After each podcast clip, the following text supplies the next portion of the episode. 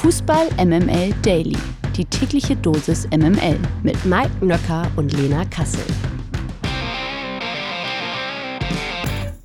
Wunderschönen guten Morgen, es ist Dienstag, der 19. Dezember. Wir bewegen uns in Richtung Zielgerade, was das Weihnachtsfest angeht.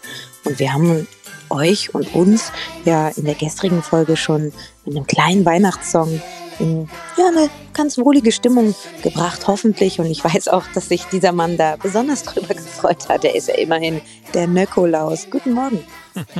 Guten Morgen, Lena Kassel. Du klingst ein bisschen, äh, wenn man es sagen darf, so ein bisschen wie der Podcast Grinch. Bist du, ja. bist, du bereit, bist du bereits mit deinen Rentieren auf deinem Schlitten unterwegs und wir telefonieren mit dir über Satellitentelefon oder? So ist es. Ne? Ja. Du weißt ja, ich bin ja auch, ich bin ja nicht nur das Christkind, ich bin ja auch ein kleiner Weihnachtsengel, ne? Ja. Und ich helfe natürlich da, wo ich kann. Es ist eine Menge los, ist ja. eine Menge los und deshalb bin ich hier gerade auf dem Schlitten.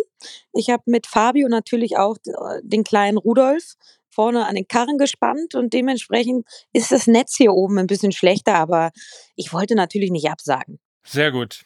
Dann würde ich mal sagen, legen wir mal los. Die Podcast Elfin und ich finde ich auch eine schöne Vorstellung, wie du mit ähm, so einem grünen Gewand und in einer roten Mütze. Das steht dir bestimmt, grün steht dir fantastisch, glaube ich. Dankeschön, Dankeschön. Die Lage der Liga.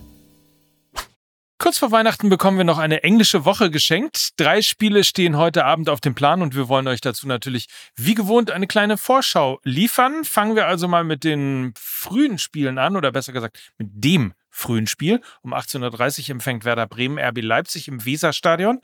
Leipzig geht logischerweise als Favorit ins Spiel und könnte mit einem Sieg zumindest mal über Nacht mit den Bayern gleichziehen. Ist denn Bremen aus deiner Sicht irgendwas gegen RB zuzutrauen?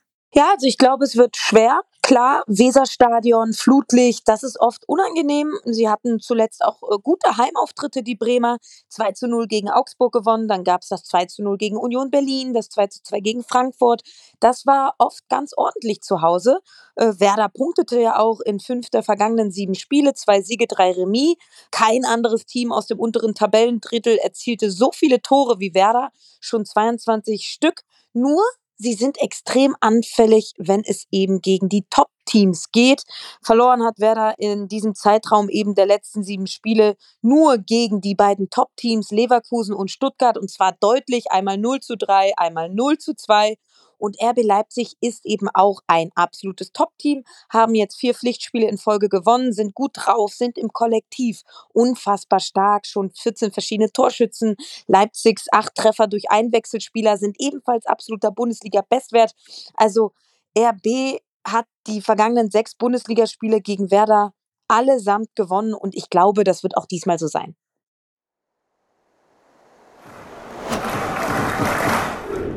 Und um 20.30 Uhr gibt es dann die große Neuauflage des Saisonfinals der abgelaufenen Saison. Der ein oder andere mag sich noch dran erinnern. Mainz 05 ist zu Gast bei Borussia Dortmund. Für beide Mannschaften lief es in der vergangenen Saison besser als aktuell der Fall.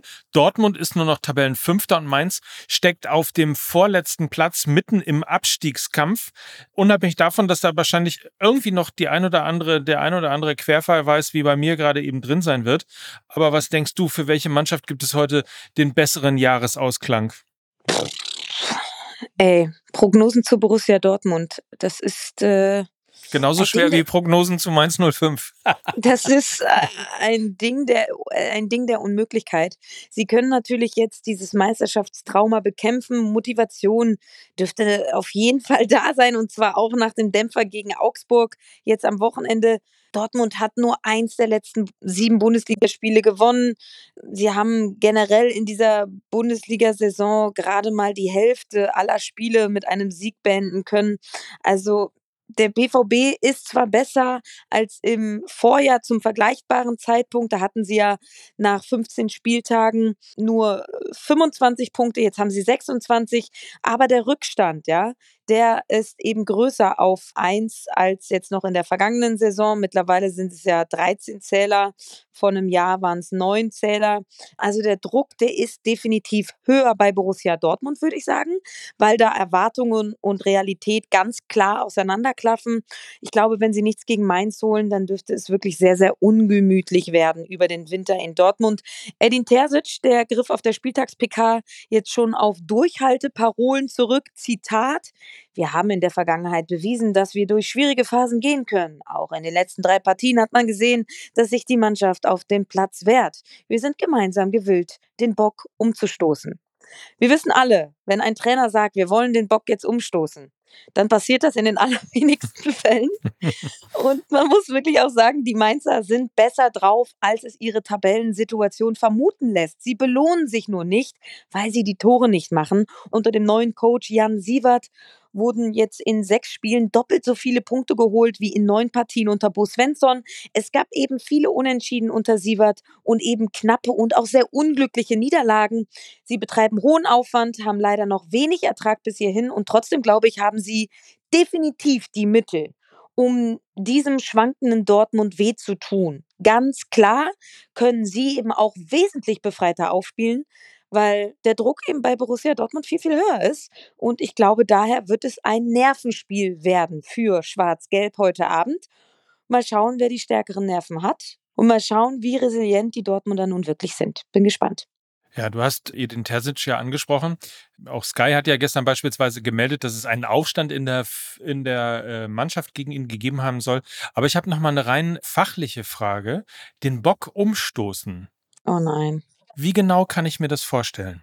Oh nein. Und was für ein Bock ist gemeint? Ist es ein Springbock, ein Rehbock oder ist es dieses Bockspringen in der Schule? Also ich sag dir ganz ehrlich, den Osterhaken-Gag, den habe ich dir gestern noch verziehen. Das geht jetzt zu weit. Okay. Dann mache ich schnell weiter im Programm, denn ebenfalls um 20.30 Uhr empfängt die TSG Hoffenheim auch noch Darmstadt 98. Morgen melden wir uns natürlich mit einer zusammengefassten Analyse zu diesen drei Partien wieder. MML International. Gestern wurden die Achtelfinalpartien der europäischen Wettbewerbe ausgelost. In der Champions League dürfen wir uns aus deutscher Sicht auf die ein oder andere interessante Begegnung freuen. Die Bayern müssen gegen Lazio Rom ran. Der BVB ist zunächst zu Gast bei der PSV Eindhoven und Leipzig trifft auf Real Madrid. Was waren und sind deine ersten Gedanken zu diesen Paarungen? Ich glaube, die Bayern haben ein machbares Los erhalten. Lazio ähm, aktuell Tabellenelfter in der Serie A sind extrem abhängig nach wie vor von den Toren von Tiro Immobile. Und ich glaube, da werden die Bayern ihre bisher makellose Champions League-Saison weiter fortführen können. Würde mich sehr überraschen, wenn sie da gegen die Römer stolpern. Dann Leipzig natürlich mit einem absoluten Hammer los. Real Madrid, also das sind Spiele, wo man, glaube ich, sagen kann, das sollten sie genießen. Da sollte man nichts erwarten, weil das sind eben die Königlichen und die mögen es halt in der Königsklasse. Und von daher glaube ich, wird das für Leipzig natürlich ein absolutes Brett. Auch wenn sie jetzt in den beiden Spielen gegen Manchester City zum Beispiel in der Gruppenphase auch gezeigt haben, dass sie es mit den ganz, ganz Großen auch aufnehmen können, dass sie da enorm gereift sind, dass sie einen fantastischen Kader haben und so weiter und so fort. Aber ich glaube, Real Madrid ist da einfach äh, eine Nummer zu routiniert, eine Nummer zu groß für RB. Und dann dachte man ja so, ach, die PSW Eindhoven, das ist doch eigentlich auch ein machbares Los für den BVB nach dieser Hammergruppe in der Gruppenphase mit Mailand, Newcastle und PSG. Jetzt in die PSW Eindhoven, das wird ja wohl ganz gut laufen für Borussia Dortmund. Naja, jeder, der sich dann mal die Tabelle der Eredivisie anschaut, der wird merken, so leicht wird es doch nicht werden.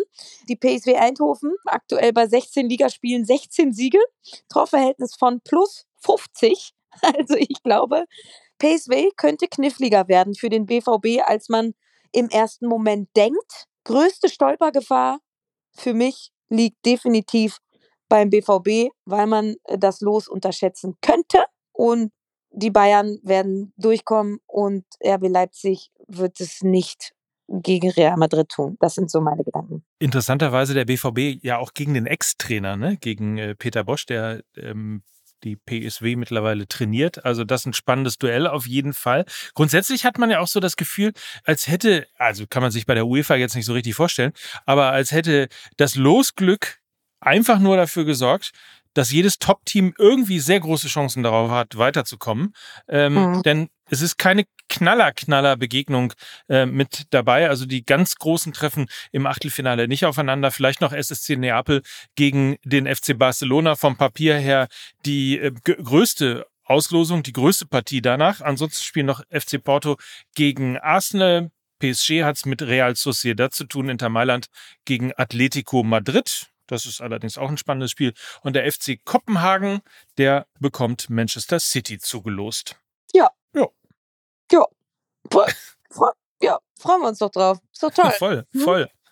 Das, du, letzte, Mal, äh, das hm? letzte Mal Champions League in der äh, gewohnten Form, das sollten wir genießen. Wir wissen alle, die Champions League-Reform, die wird kommen. Von daher können wir uns, glaube ich, jetzt noch mal ein bisschen zurücklehnen und diese Achtelfinalbegegnungen, auch wenn das jetzt nicht die Hammer-Achtelfinalbegegnungen sind, die sollten wir einfach trotzdem genießen.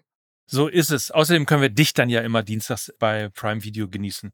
Apropos genießen, ich weiß gar nicht, ob der SC Freiburg RC Lens genießen wird, aber das ist auf jeden Fall der nächste Gegner in der Europa League Zwischenrunde, also durchaus ein schweres Los für die Breisgauer und für Eintracht Frankfurt geht es in der Conference League in den Playoffs gegen Union Saint-Gilloise, auch ein alter Bekannter, weil doch Union Berlin letztes Jahr dagegen spielen musste. Ab Mitte Februar geht es mit dem europäischen Geschäft dann weiter. Gewinner des Tages. Das ist heute Thomas Müller, der Routinier des FC Bayern, darf sich nämlich wohl auf einen neuen Vertrag beim Rekordmeister freuen. Wie die Bild berichtet, soll die Verlängerung bis 2025 noch in dieser Woche verkündet werden. Du bist ja bekanntlich eine Anhängerin der sogenannten One Club Players. Insofern dürfte dich diese Meldung wahrscheinlich durchaus gefreut haben, oder? Thomas Müller ist für mich das personifizierte Mia San Mia. Man könnte auch überlegen, den FC Bayern. Mia San Müller? Äh, genau, wollte ich gerade sagen, man könnte überlegen, äh, beim FC Bayern einfach den Claim zu ändern um, zu Mia San Müller, weil er ist für mich einfach FC Bayern durch und durch.